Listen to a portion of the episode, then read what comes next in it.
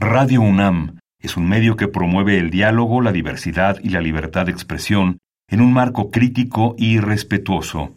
Los comentarios expresados a lo largo de su programación reflejan la opinión de quien los emite, mas no de la radiodifusora. Radio UNAM presenta Al compás de la letra. Al compás de la letra. Un programa conducido por María Ángeles Comezaña.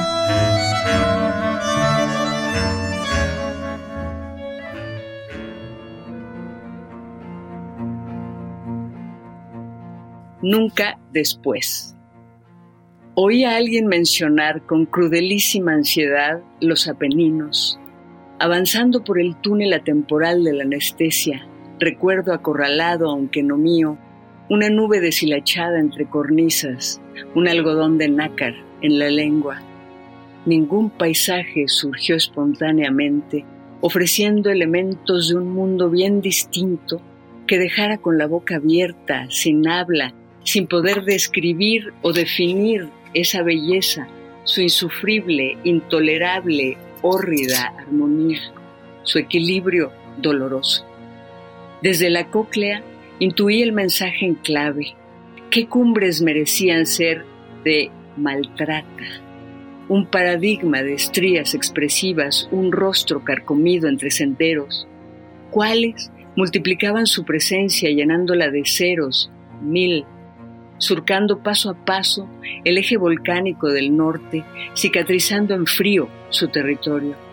O, si resultaría quimera tildar de borrascosas, alturas cortadas a la medida para arrojarse, precipitarse e ir rodando entero, luego quebrado, después poco a poco desmembrado, porque ya nada, en serio nada, tiene caso, porque no vale la pena vivir, como afirmaba el arzobispo Fulton J. Sheen, emergiendo sin cuerpo por las bocinas del radio en la lengua de Rambal, a temprana hora, los domingos de mi infancia, el son nido en arrullo. Nadie sabe para quién trabaja, se repetía después en la cocina de la casa. Si bien entonces no entendía esa frase, hoy puedo salir de dudas con una equivalente, ahora cae. Gracias al prelado y a su cursi intensidad predicatriz, vi, aunque suene raro, que el oído impulse la visión y además sea desquiciante, mi trayectorio pendular del color pálido al marino en un salón hostil de un febrero de otro siglo, azul gasa de una herida o pabellón de hamaca, pluma de pavo real a contraluz, envolvía mi pensamiento sus entrañas criminales, manta de cielo, cabello de ángel arrogante, recién lavado y suelto, tan apenino que sin motivo vale la pena morir.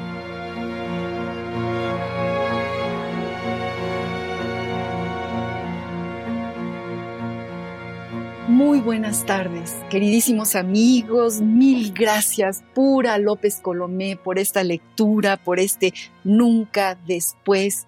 Gracias por estar con nosotros. Qué gran programa se avecina. Qué suerte escuchar tu voz, tus palabras, poder hablar de tu obra, de tus libros. Gracias, gracias, Pura López Colomé, por estar hoy con nosotros. No hay de qué, al contrario. Encantada de estar aquí. Queridos amigos, empezamos, descorremos la cortina. Radio UNAM abre una ventana maravillosa para la poesía y sus creadores. Soy María Ángeles Comezaña y como siempre, sabemos ya que esto es una tertulia. Tengo que saludar a Ramiro Ruiz Durá, a quien quiero muchísimo, a Antonio del Toro, a quien le mando abrazos y besos, a Marta, a Azucena y su familia, que sabemos que están ahí escuchando este programa, que también aman la poesía, también escriben la poesía, a Esther Valdés, que está en Monterrey, a Pablo López, que está en Tlalpan, a todos los saludo, los abrazo y empezamos este gran viaje con una poeta extraordinaria, con una escritora sabia, sabia que nos enseña un montón de cosas con sus libros y con su libro del que vamos a hablar, que lleva por título Borrosa y Mago Mundi. Y bueno, Pura López Colomé nació el 6 de noviembre en la Ciudad de México. La mayor parte de su infancia la vivió entre el Distrito Federal y Mérida, capital del estado de Yucatán, de donde es originaria su familia. A los 12 años, tras la pérdida de su madre, se le envió a un internado católico de monjas benedictinas ubicado en Dakota del Sur, Estados Unidos. El internado contaba con una biblioteca, la cual le ofrecía un gran repertorio. Gracias a la religiosa que le impartía la clase de inglés, comenzó a interesarse por la poesía, principalmente la irlandesa y la poesía en general. En el internado escribió sus primeros poemas y tradujo a Emily Dickinson. Cuando regresó a México, después de un periodo de trabajo como maestra de idiomas en Berlitz, estudió la licenciatura en letras hispánicas e hispanoamericanas en la UNAM. También fue secretaria de la redacción del suplemento sábado del periódico Uno más Uno durante varios años bajo la dirección del gran Huberto Batis. Maestros como Huberto Batis, Antonio Alatorre, Salvador Elizondo, César Rodríguez Chicharro y Ernesto Mejía Sánchez la motivaron a no cambiar de dirección. Después llevó las materias correspondientes a la maestría y al doctorado. Luego se alejó de la academia para dedicarse totalmente a escribir poesía y ensayo y a traducir poesía. Pura López Colomé es miembro del Sistema Nacional de Creadores de Arte. En 1977 obtuvo el Premio Nacional Alfonso Reyes de Ensayo por Diálogo Socrático en Alfonso Reyes. En 1992 obtuvo el Premio Nacional de Traducción de Poesía por Isla de las Estaciones de Simus Giney. Y en 2007 compartió el premio Javier Villaurrutia con Elsa Cross por Santo y Seña. Y bueno, yo, yo estoy eh, muy conmovida por estar contigo, pura, por, por tener este libro, que además, qué bonito libro, qué buen diseño, qué ganas de tocarlo, de tenerlo entre las manos. Libros como este, que por cierto lo, lo diseña un joven León Muñoz Santini, que es un artista, pero todo el color, las, las guardas, eh, la tipografía, la interlínea, todo como que nos va invitando, como que es el recipiente perfecto donde tú pudiste acomodar eh, toda esta maravilla de, poesía, mi querida, mi querida pura. Y, empezamos un poco, aunque sea lugar común, eh, preguntándote, es decir, en tu biografía tú muchas veces dices que tu padre fue el que te metió, digamos, este, esta, estas ganas de leer, esta eh, manera de sentir que la literatura es una manera de respirar en la vida. Cuéntanos un poquito de, esta, de este inicio, de, de tus inicios, querida Pura. claro que sí, María Ángeles, y pues muchas gracias a ustedes por hacer esta, este maravilloso programa, por estar en el radio, que es eh, algo tan maravilloso y que, que celebro muchísimo que, que siga vivo y con programas como este, ¿no? Sí, eh, estoy yo ya no sé si, si fue realidad esto de mi papá que tanto me he dicho a mí misma y a los demás.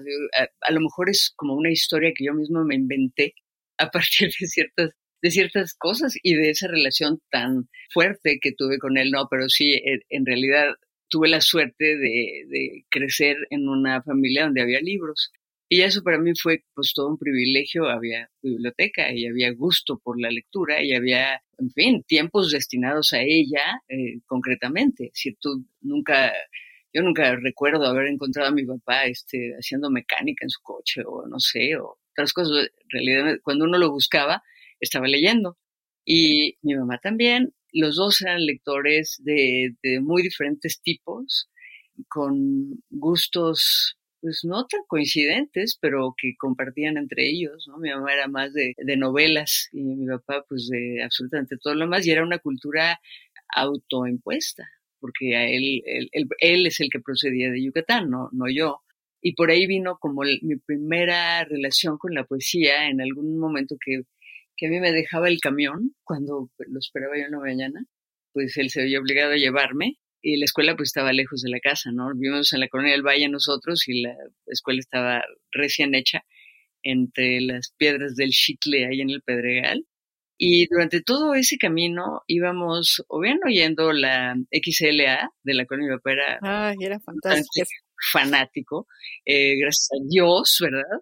Y cómo lloramos cuando se fue la XLA, ¿verdad? Todos. Totalmente. Y pues platicábamos y, y él pues sabía de memoria poemas y en fin, mi papá pues como buen yucateco era un romántico irredento que había tenido hasta su trío, eh, según contaba, yo, yo, nunca oí eso, pero desde luego que él tocaba la guitarra y cantaba y demás, y absolutamente entregado a eso. Y uno de sus autores era, de, así, preferidos era Juan Ramón Jiménez, y, y sabía de memoria poemas de Juan Ramón Jiménez. Y uno sobre todo que él recitaba, remembranzas, pues lo voy a recordar, como imaginarás, para siempre, ¿no?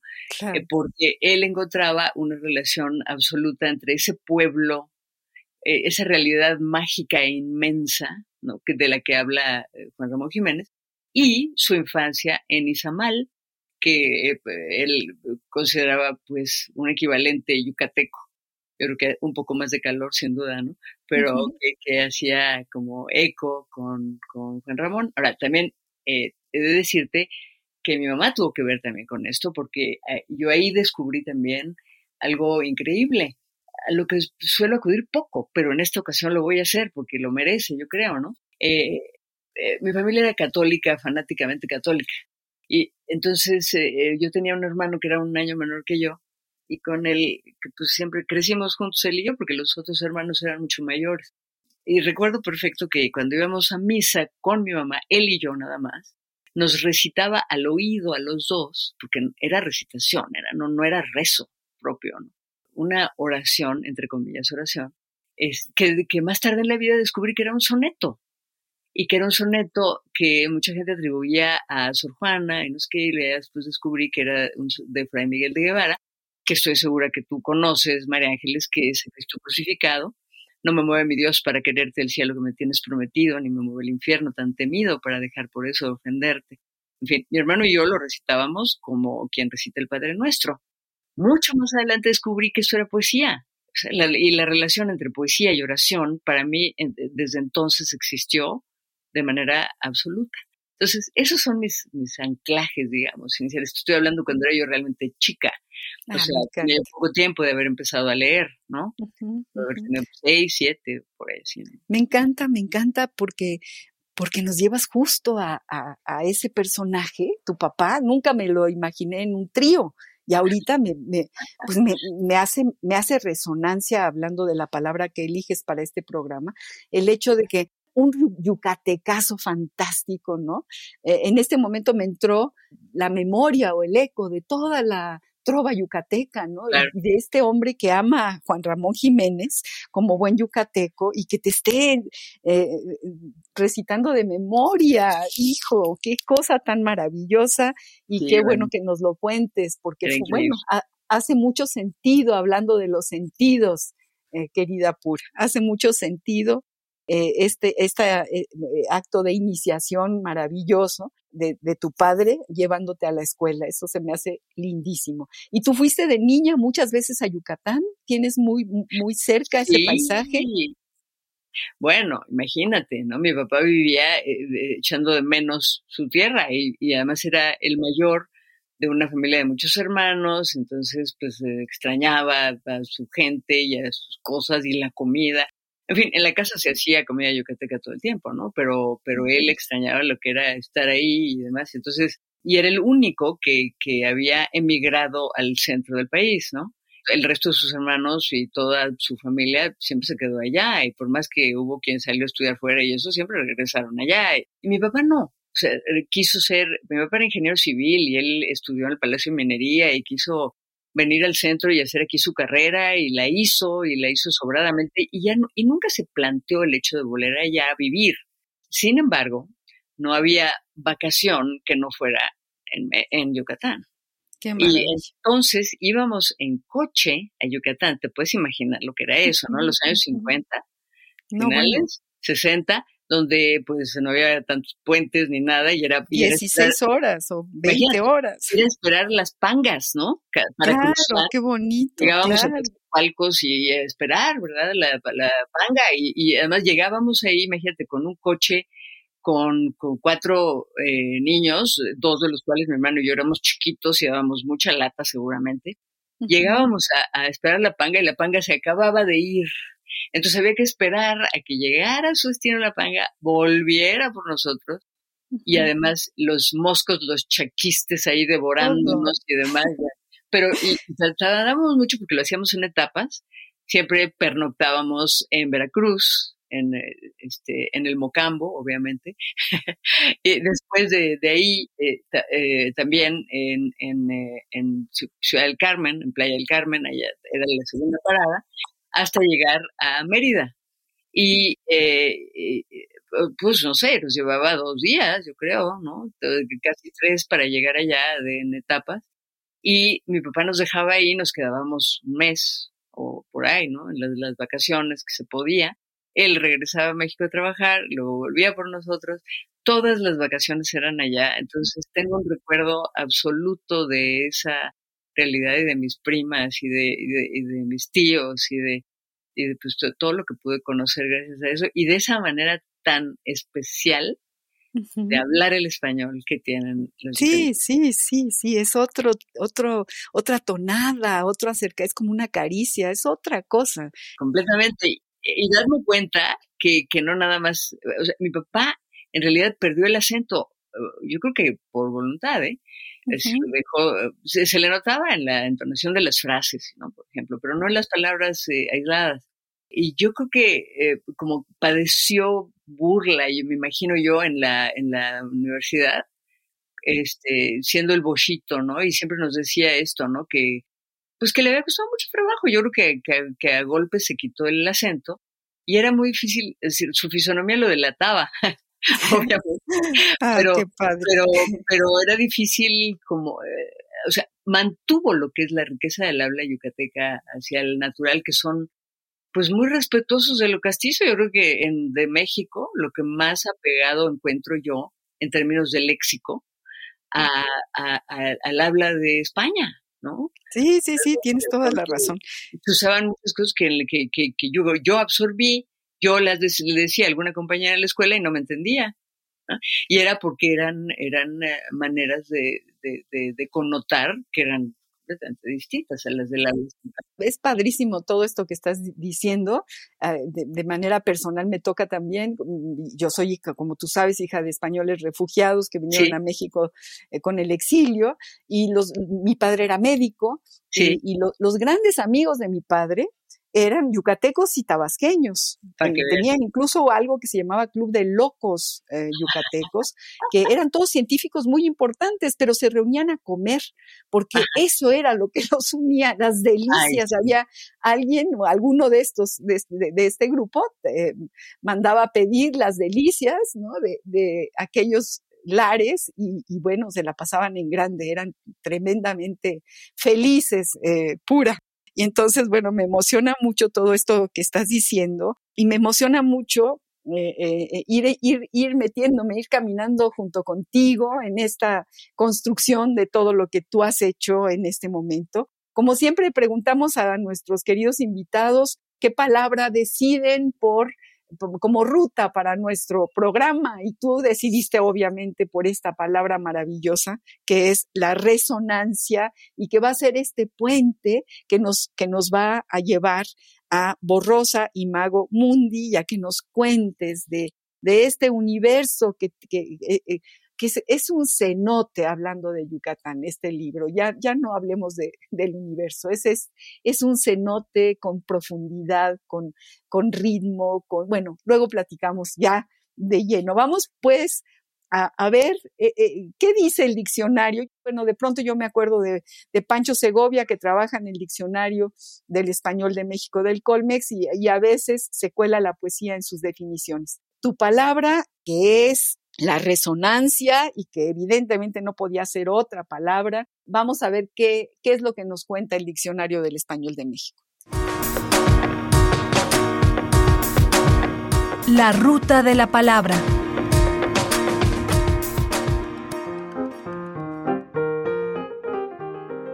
Resonancia. Acto de resonar. Resonancia de un violín. Caja de resonancia. Hay un lenguaje donde imperan decididas resonancias musicales. Sistema de resonancia del cuerpo. Sonido que se produce en un cuerpo o en un medio que recibe las vibraciones de otro, generalmente prolongándolas y aumentando su intensidad. Su voz produjo una gran resonancia en el salón. Escuchamos las resonancias del piano, tocado con baquetas de felpa. Difusión, fama o importancia pública que alcanza algo o alguien. Una noticia de gran resonancia, un invento de resonancia mundial. Diccionario del Español de México, del Colegio de México. La ruta de la palabra.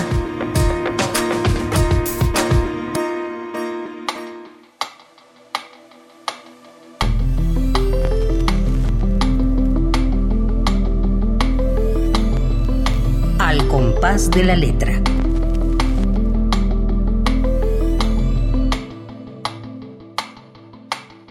Bueno, esto es lo que nos propone el Colmex de tu inmensa palabra. Cuéntame ¿Qué, te parece? Cuéntame todo esto que tú sabes, porque eres una sabia pura, López Colomé, sobre esta palabra. Mira, María Ángeles, de la... Eh, sí voy mucho al diccionario, ¿eh? O sea, y, además, eh, de hecho, casi de, de lo que el diccionario dice, muchas veces yo derivo poesía, porque la poesía está ahí adentro está eh, como escondida y a la espera, ¿eh? Y de hecho, en épocas en las que, que, estoy casi sin poder escribir, casi siempre a lo que recurro como tabla de salvación es al diccionario. De, de las eh, varias acepciones que ofrece el Colmex, en realidad, yo me identifico con la, la del cuerpo, como la caja de sonido, porque sí es una caja de sonido y para mí, de los cinco sentidos, pues el si no el más importante, el privilegiado, es el oído. Eh, y por algo me explico que sea, se supone, eh, eh, lo último que muere en una persona, ¿no? El, el, sonido. Es lo último que muere. Bueno. Y también que... El, el oído, ¿verdad? Exactamente. Y por el, por el oído, el sonido, ¿no? ¿Y el sonido de qué? El sonido de todo lo que has tenido a lo largo de toda una vida. En fin, haya durado lo que haya durado, ¿no? También la resonancia la entiendo yo como, como la, esta prolongación del sonido, ¿no? Que desde luego algo llega a ti, vamos a, hablar en términos poéticos, la poesía es un dictado de otro orden, eh, un dictado eh, espiritual que llega a ti por vía de del el, gran milagro que es em, eh, la palabra, llega a ti y se prolonga y lo que yo hago en La Borrosa y Mago Mundi, este último libro, es de ahí, de, esa resonancia que llega de otro orden al cuerpo, derivo el eco y la reverberación, ¿no? Para que nunca termine esa resonancia. Es tan importante esa palabra para mí que, de hecho, otro proyecto que tuve la suerte de, que, de que viera la luz en el Fondo de Cultura, como soy una ferviente defensora de la oralidad de la poesía, en acuerdo con un poeta escocés que murió hace unos años y que fue muy amigo mío, Alistair Reed, eh, decidimos eh, hacer una antología para grabarse y para dar justamente la relevancia a la oralidad de la poesía, y la aceptó el Fondo de Cultura y vio la luz como tres, una caja con tres CDs de una antología bastante atípica, porque incluye poemas que no te esperarías en, cualquier antología tradicional, y que grabamos en inglés y en español, y que se titula Resonancia, justamente. Yo grabé los poemas en español, Alistair los grabó en inglés, y pues incluimos a todo aquel que nos parecía importante, eh, fuera o no respetado en el mundo de la poesía. Entonces, eso es para mí, este, digamos, un poco yéndome por las ramas, la manera de resonar con, con los, el gran poder que existe sin nombre ¿no? y que al, que nosotros le, le podemos dar nombre a través de la palabra. Es maravilloso todo lo que estás diciendo. Yo escribí una cosita una vez que leí algunos, no todos, tengo que leerlos todos porque es, es poco a poco y aquí hay una, hay una cosa en este libro, eh, Borrosa y Mago Mundi, que cada uno de los poemas es un universo en sí mismo. Es decir, eh, yo puedo, leí ayer, leí anteayer y leo hoy y, resulta que, que, que, que cada uno es un libro, no sé cómo explicarlo. Escribí una cosita así, este, eh, queridos amigos, quiero comentarles que estoy tan emocionada que, que, me olvido de decir que estamos hablando con Pura López Colomé, esta espléndida escritora, eh, y estamos empezando a hablar de una obra que yo creo que es fundamental para la vida, no solamente para la literatura, para, para la vida, para, para, para todos los que amamos a la poesía y la necesitamos para seguir caminando. Borrosa y Mago Mundi. Es un libro que, abarca los sentidos. Puse así en, en, un texto, después de haber leído algunos, algunas de tus reverberaciones y de tus poemas. El eco, la reverberación, la memoria de un ritmo o un compás que impregnan la musicalidad de los poemas eco que se torna en vaso comunicante sin importar los años o los siglos o los idiomas o los países en que fueron escritos estos poemas. Aquí te digo, tu más reciente libro es una mina de encuentros, un viaje a la música de las palabras. Y aquí volvemos en una especie de acto circular. En algún momento tú decías, las dos puntas del hilo se unen, ¿no? A estos dos ingredientes importantísimos, la música y la palabra. Cuéntanos o léenos o, o, háblanos de esta reverberación a veces yo sin saberlo, yo, yo, he aprendido, estoy aprendiendo de tu poesía, porque a veces sí, cuando leo a los poetas invitados, digo, esto me recuerda a, Lorca, esto me recuerda a, qué sé yo, a, a Simborska, que adoro, por cierto. Esto me recuerda, y no tiene nada que ver y son otros temas, pero hay algo, hay una esencia que de pronto me llega al corazón y digo, son, son emparentados. Y tú me lo explicas, eh, pura, eh, nos lo explicas en este bellísimo libro. Bueno, sí ocurre, sí ocurre, ocurre una, eh, hay justamente una una resonancia, por eso es que te remite a otras, a otros poetas o a, hombres o mujeres, una resonancia que después se transforma en eco y en reverberación. Según afirma Mircea Eliade, eh, nuestro mundo es una entidad dentro de la cual lo sagrado se ha manifestado ya. Y esto, eh, esto es justamente por vía de la palabra. Y la palabra nos da la, gran imago mundi, la imagen del microcosmos del mundo que se extiende desde su eje. Eh, a diferencia de los geógrafos de los 1400, 1500 que dividían el, nuestro mundo en cuatro continentes, digamos, el oscuro era el nuestro, el que no se conocía. Para escribir este libro, dividí el mundo en cinco continentes que son los cinco sentidos. Estos cinco sentidos decidí verlos a través del telescopio de la memoria, por eso ese es el último poema que, que el poema de cierre del libro. Y es la poesía en grande, no la mía, hablando, eh, hablándole al lector o a todo aquel que sepa y conozca o quiera conocer el poder eh, significativo de la palabra y esa manera de expresarse que tiene la poesía donde no se atenta contra la pluralidad de significados. Cada uno de mis poemas destinados o inspirados, digamos, en uno de los sentidos, hace eco o reverberación con el escrito por otro poeta que yo considero inspirado de manera semejante. Digo yo considero porque probablemente el lector dirá, bueno, esta señora está loca. Digo, favor, esto no, no tiene nada que ver con el oído o sí.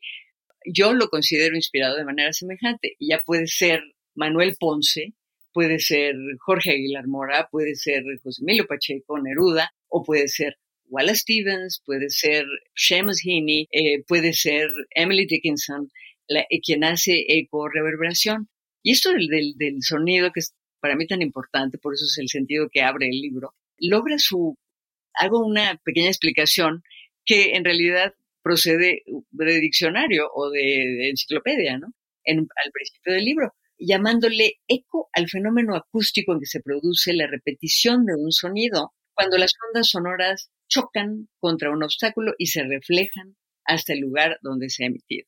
Muchos de los poemas de otros poetas hacen eco, pero muchos otros hacen una reverberación, que es un fenómeno sonoro producido por la reflexión, que consiste en la ligera permanencia del sonido una vez que la fuente original ha dejado de emitirlo.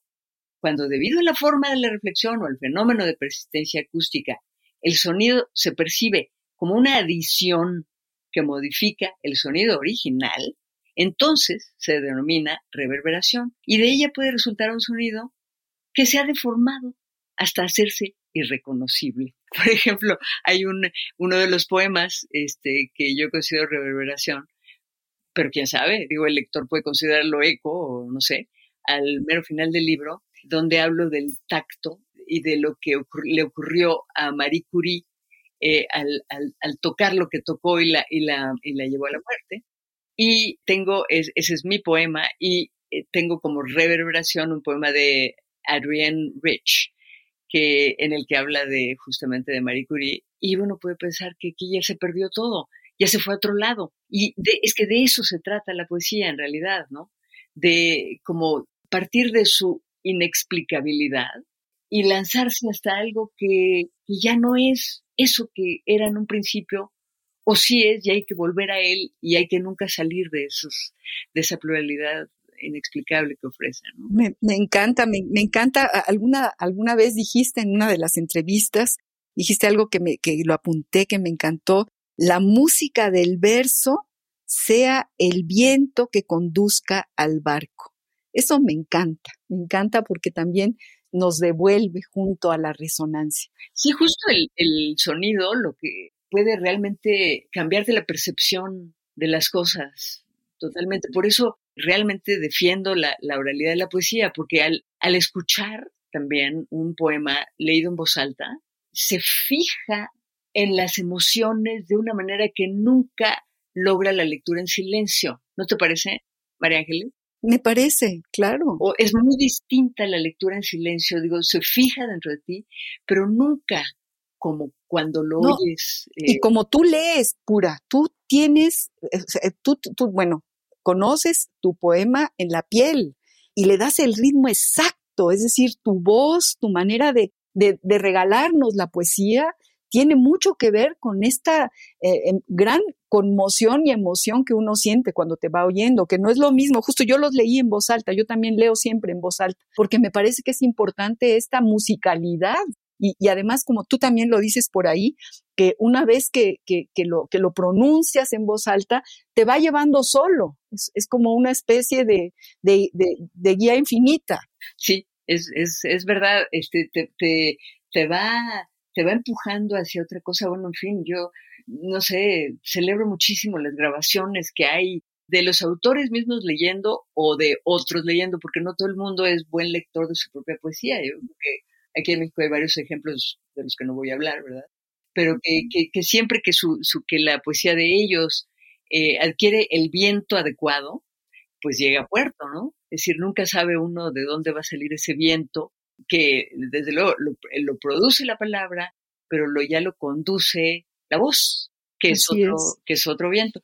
Si quieres, puedo leer, ya que estás por favor, este, por favor, por favor. De, de, la, de la piel a la que llega, eh, uno, uno de los poemas que pertenecen a la, al apartado del tacto, que es el poema final, y como ejemplo es un poema no muy largo y que, em, que, hace, que hace eco ya tú, me dirás si tú crees que es eco o reverberación en otro poeta. Padrísimo, padrísimo. El, poema es El aleteo. Muy cerca el aleteo, una bofetada al aire, aunque mucho más severa que el torrente helado de Torcasas en tropel. Hablo del paso del ángel cuando llega a suceder. Sí, sí, ese que también conoces, velocísimo, fugaz hay que esperarlo todo el tiempo. Se presenta de buenas a primeras, sin previo aviso. Se esfuma. Ni siquiera distinguí bien a bien sus partes, las garras, la cola feroz y atroz, dando latigazos a diestra y siniestra, o la lengua vipirina, inconfundible, decididamente suya. Lo peor fue que me pasó de largo su secreto. No logré sostenerle la mirada, que me tocaran sus pupilas, que me acariciara su córnea. Comenzaba la cuenta regresiva. La luna llena del primer día, un círculo impenetrable de plata polar. Hubiera querido sumergirme en la profundidad ovalada e imperfecta de su salto animal después, integrarme a su forma, ser liebre unos instantes el segundo día, hasta convertirme en delgada y quebradiza uña de astro viejo que se clava luego a fondo en la carne intergaláctica para no emerger ya más, y oscurece, y se oscurece, tienta la médula. Al otro lado de la noche, en cambio, el caudal del río decrece. Estelas de deseos que se disfrazan desde una condición isósceles, ocultando las orillas, las riberas de un mandala, mientras el cementerio contiguo, enigma vaporizando letras de una estrofa, arrulla en modalidades fatuas. Algo me escuece el óvulo, intrusa, intruso, lápidas, criptas, mausoleos, celebran nacimientos desde el siglo antepasado y hasta hace poco, Anno Domini 2012. Niños fallecidos casi en brazos, bisabuelos cuyas ideas habrían merecido la horca, o no. Inhumaciones recientes de habitantes sin edad, restos, porque esos son, todavía conservados bajo tierra, incubando otras siluetas rosas marchitas encima, crisantemos, lirios, agua estancada, hedionda en los floreros y mensajes, unos cifrados, otros simples, claros, de la carne aún pegada al hueso, del calcio que brilla llamando a la luna en clave, un aleteo, un roce que se queda, alguien que conocí de niña, cuya apariencia se me borra, me está tocando me recuerda desde esa carne pegada al hueso.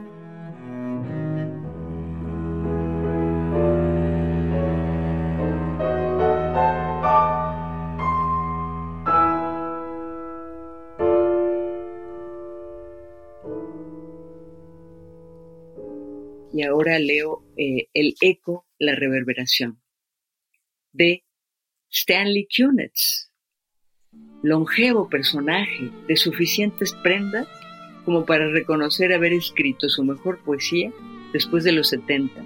Me aguarda al otro lado. No lo conocí en persona, aunque me habría gustado escucharlo leer, no digamos asistir a una de sus clases o a su funeral. A pesar de todo, siento una enorme familiaridad con cada uno de sus versos.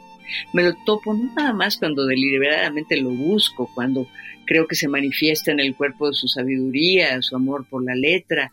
También a propósito de nada, de nuestros temas comunes, una cierta predilección compartida por llegar lejos, cueste lo que cueste, así sea a riesgo de la desafinación. He aquí su último poema, o al menos el último que aparece en la obra reunida, especie de despedida que me desliza los dedos encima del hombro carne pegada al hueso que toca a una idem cada vez que enfrento al poder de la metáfora. Espíritu vitalísimo, pese a la melancolía que subyace a todo lo que escribió. El suyo no es un aleteo de camposanto, como el mío, un golpeteo de ese tipo, sino todo un camposanto de vivos que me pasa rozando. He aquí su poema, Tócame. En traducción mía. El verano llega tarde, corazón. Las palabras arrancadas al aire hace unos 40 años, loco de amor y desgarrado, se esparcen como hojas esta noche de viento sibilante y lluvia. Es mi corazón quien llega tarde, es mi canto quien sale volando. Allá afuera toda la tarde, bajo un cielo metálico como un arma, de rodillas, mientras clavaba unas estacas en mi jardín, Sentí que los grillos cantaban bajo tierra como si estuvieran a punto de reventar sus quebradizos caparazones. Y como un niño, de nuevo, Me asombró escuchar tan clara y valiente música derramándose desde una máquina tan pequeña. ¿Qué echa a andar ese motor? El deseo, el deseo, el deseo. Las ganas de bailar burbujeantes en la vida ahí enterrada. Una sola estación y todo acaba.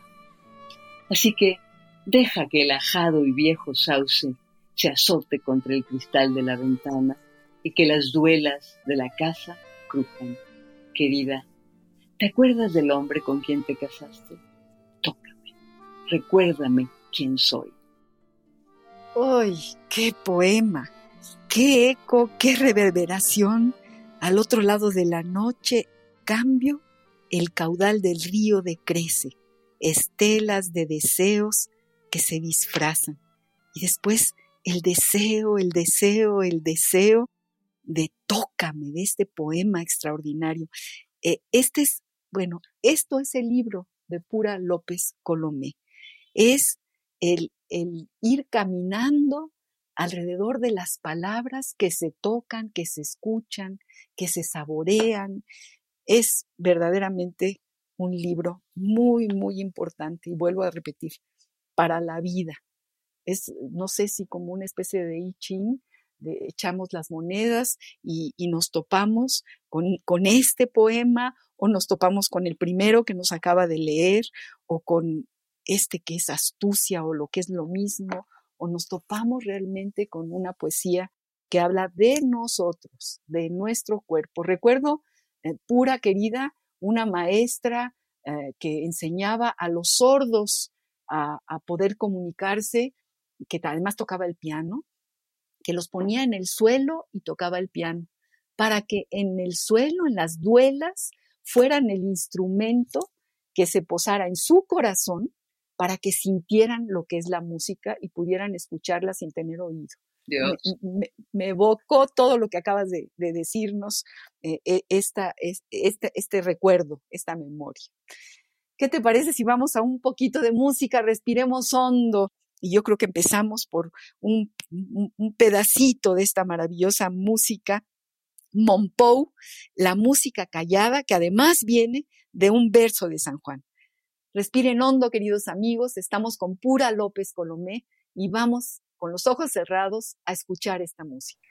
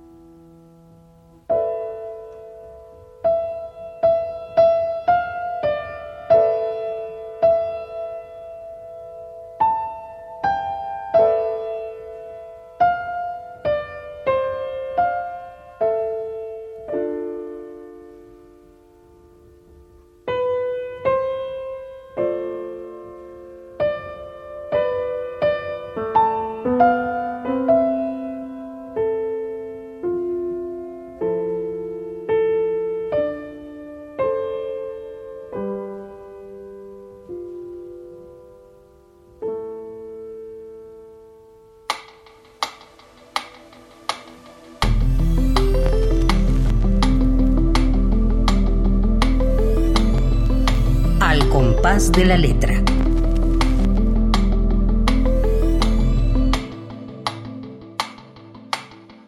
Eh, acabamos de escuchar esta belleza en Monpou y además eh, inspirado en la música callada de, este verso profundo, extraordinario de, San Juan de la Cruz. Y estamos hablando con Pura López Colomé y queremos que sigas leyendo lo que tú quieras, Pura, querida, de este libro maravilloso, queridos amigos, que tienen ustedes que ir al Fondo de Cultura Económica y adquirirlo, porque como les decía, hasta da gusto acariciarlo. Qué precioso libro. Aparte, como objeto, es un precioso, precioso libro, preciosa portada, eh, preciosas guardas. Borrosa y Mago Mundi. Bueno, antes de leerlo, este, explicar que estos poemas que yo escribo eh, suelen ser bastante largos. Yo me siento muy afortunada por la edición que hizo el Fondo de Cultura de un libro tan ambicioso, ¿no? Porque es, además de ser de, de, de, de fáciles puertas abiertas de lectura, pretende ofrecer una, una entrada a ese mundo de la poesía del que puede uno no salir nunca, si es que no ha estado ya ahí. O sea, tú y yo, María Ángeles, pues eh, ahí vivimos, ¿no? Eh, sin duda. Y siempre me, me provoca una enorme perplejidad, qué es lo que ocurre en alguien que lo lee, que lee estas cosas por primera vez. Em, una de siempre he oscilado casi desde que comencé a escribir de, del tempo lírico al franco, al poema en prosa. Siempre como que eh, se incluyen esas dos voces en, en, casi todo lo que he escrito. Eh, este libro pues ya es, es, abierto, ese, ese péndulo, ese movimiento pendular pues, de esas dos cosas. Y en el momento que yo decido optar más por el poema en prosa, eh, como que me voy de, de, la mano de algo que, que, siempre defendió Borges, de que el, el, el poeta debía volver a contar y cantar. Eh, entonces tengo algunos poemas en los que se cuenta una historia y pretende ser una historia cantada. Eh, uno de ellos es el poema Eclipse, en el que se habla de una de la experiencia de un capitán de barco ante un milagro durante la travesía, que es algo que se le concede ver a él. Eh, yo creo que vale para cualquiera que se le conceda ver un milagro ocurriendo en su casa, en un viaje, en, durante un sueño, eh, durante, al recordar algo, porque eso es la inspiración, justamente lo que desata eso, lo que lanza esos vientos. El poema es Eclipse, dedicado a Scott Griffin, el capitán. Y aquí está otra vez el diccionario del Colmex de Ángeles. Dice de la ocultación total o parcial de un astro que ocurre cuando se interpone otro entre él y el observador, o cuando pasa aquel por la sombra de un astro situado entre él y la estrella que lo ilumina, y están los tres completa o parcialmente alineados en un mismo plano. Esto afirma el Colmex. En su competencia feroz, no, con solo Dios sabe qué otro conjunto erudito de togas y birretes. Lo peor es que uno comprende la torpe explicación del diccionario, perdón, y queda eclipsado entre enunciados relativos unidos como tira de embutidos. Ocultar, oscurecer una cosa a otra, significa denigrarla, reducirla, devaluarla. Primera parte de Eclipse Vericuetos. 1. A bordo del lobo de mar va una tripulación compacta, hechiza y hechizada por el mero acaso de darle la vuelta al globo y regresar vivo a casa, sintiéndose más audaz que Eneas o Magallanes.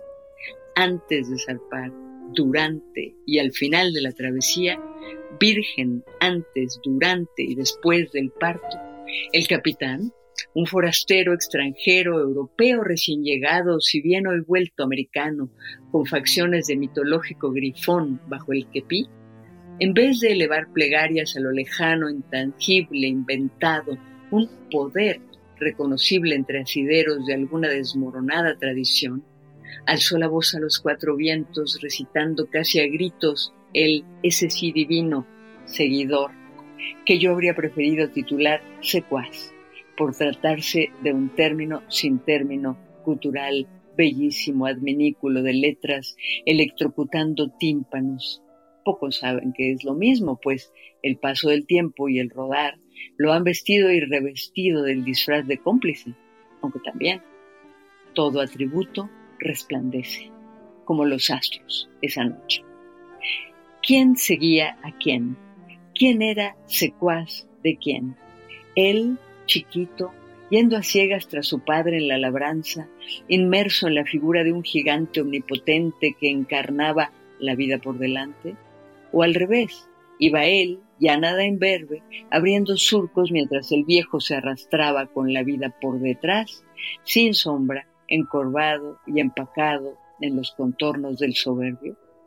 Eran los dos uno y el mismo Lazarillo, niño que circula por las venas y arterias del hombre, mirando maravillado la bóveda por dentro, los resplandores del ánima, devoto seguidor del culto a las estrellas. Dos. Todos calafateando, todos cantando, no siempre felices, a ratos muy asustados ante diversas inminencias, presa de una incertidumbre colosal, creciente como esa tierra prometida, con la piel reseca, el agua salada carcomiendo el buen humor, esforzándose por los demás y fingiendo como nunca, vamos bien, viento en popa, etc. Hoy te toca a ti lavar la ropa, mañana fulano cocinar, sopa, pescado, pescado, sopa. Pasado mañana, a perengano, fregar pisos, lavabos y demás. Sobre todo, la vigilancia nocturna se repartirá por turnos a buen ritmo. Nada de distracciones, melancolías, lamentos, nada, nada de eso y muy atentos a la reparación de las entrañas del bajel, que dista de la perfección como nosotros. Cirugías menores y mayores sin angustiar a nadie, marinos, id est, máquinas o viceversa. Baste con entrelazar, cables al fin, los nervios de acero, imagen y semejanza de la relojería celeste. 3.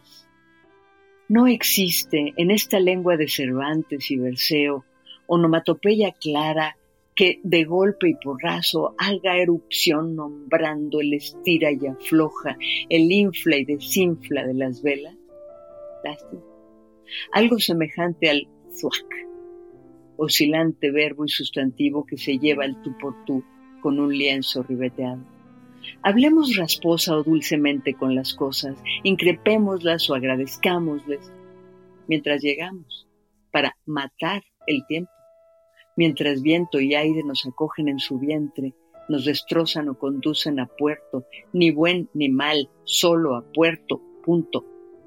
Ya hemos compartido un poco de todo, lo que importa y lo que no, lo que queremos, omitiendo con cuidado la menor mención del porvenir que aguarda a saber dónde y contiene lo que en realidad vemos cuando decimos ver visión. La de esta carabela, por ejemplo, que cruje y parte aguas, que se asume a flote. Incluso nos hemos adentrado en el terreno precario y pantanoso de las almas, las nuestras, en busca de respuestas, de amor, de perdón vicario. ¿Vicario? ¿Perdón? ¿Amor? ¿Respuesta? ¿En busca de?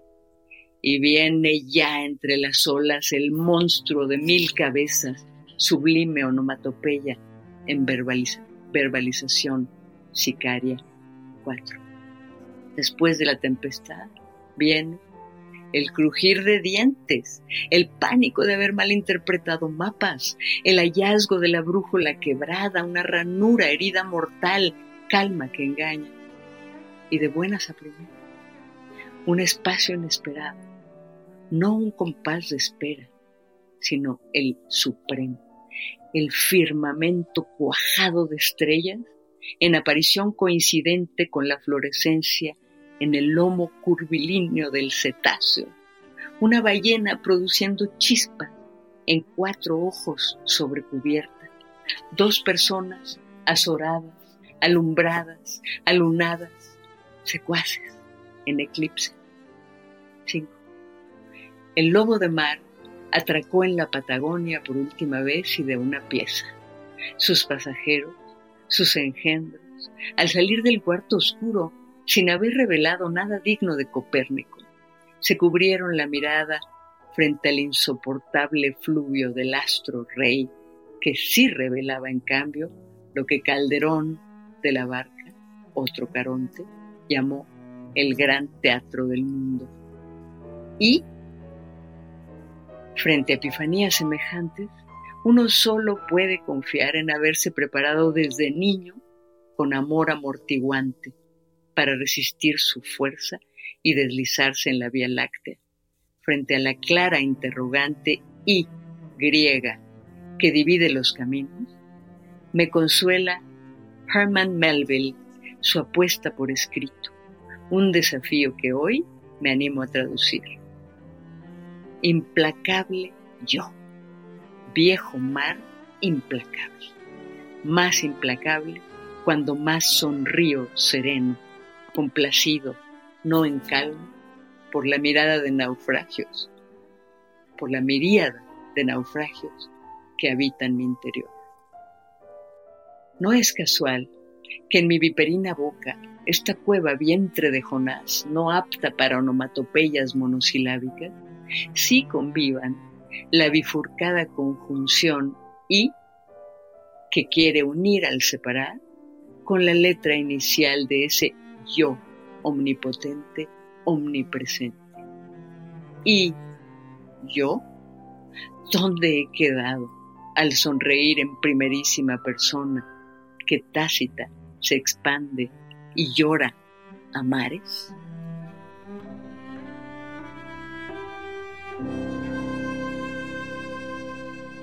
¡Ay, pura López Colomé! ¡Qué viaje! Aquí nos encontramos con el general Cano, nos encontramos con nuestra historia, nos, vamos de lleno al océano, al mar, y, podemos escondernos detrás de, la inmensidad del agua. Y cada poema, lo que yo les decía hace un momento, cada poema es en sí mismo eh, una novela, un viaje, un poema, eh, un, universo en sí mismo. Muchísimas gracias, Pura López Colomé, por, por esta poesía, por estar con nosotros, por tu generosidad de leerla, por tu voz y tu manera de, darnos a entender lo que somos eh, con, las letras y con las palabras de tu, de tu poema. Muchas gracias, de verdad, por estar con nosotros. Gracias, gracias. No, gracias. Gracias de mi parte en resonancia, en resonancia con ustedes. Queridos amigos, yo agradezco muchísimo a, a Ivonne Gallardo, nuestra productora, a Radio UNAM, que nos ha permitido hacer este programa, estos programas de poesía, desde luego a Pura López Colomé y a todos por sintonizar los jueves de 6 a 7 al compás de la letra. Soy María Ángeles Comezaña, les mando a todos un enorme abrazo. Radio UNAM presentó Al compás de la letra. Al compás de la letra. Programa conducido por María Ángeles Comezaña.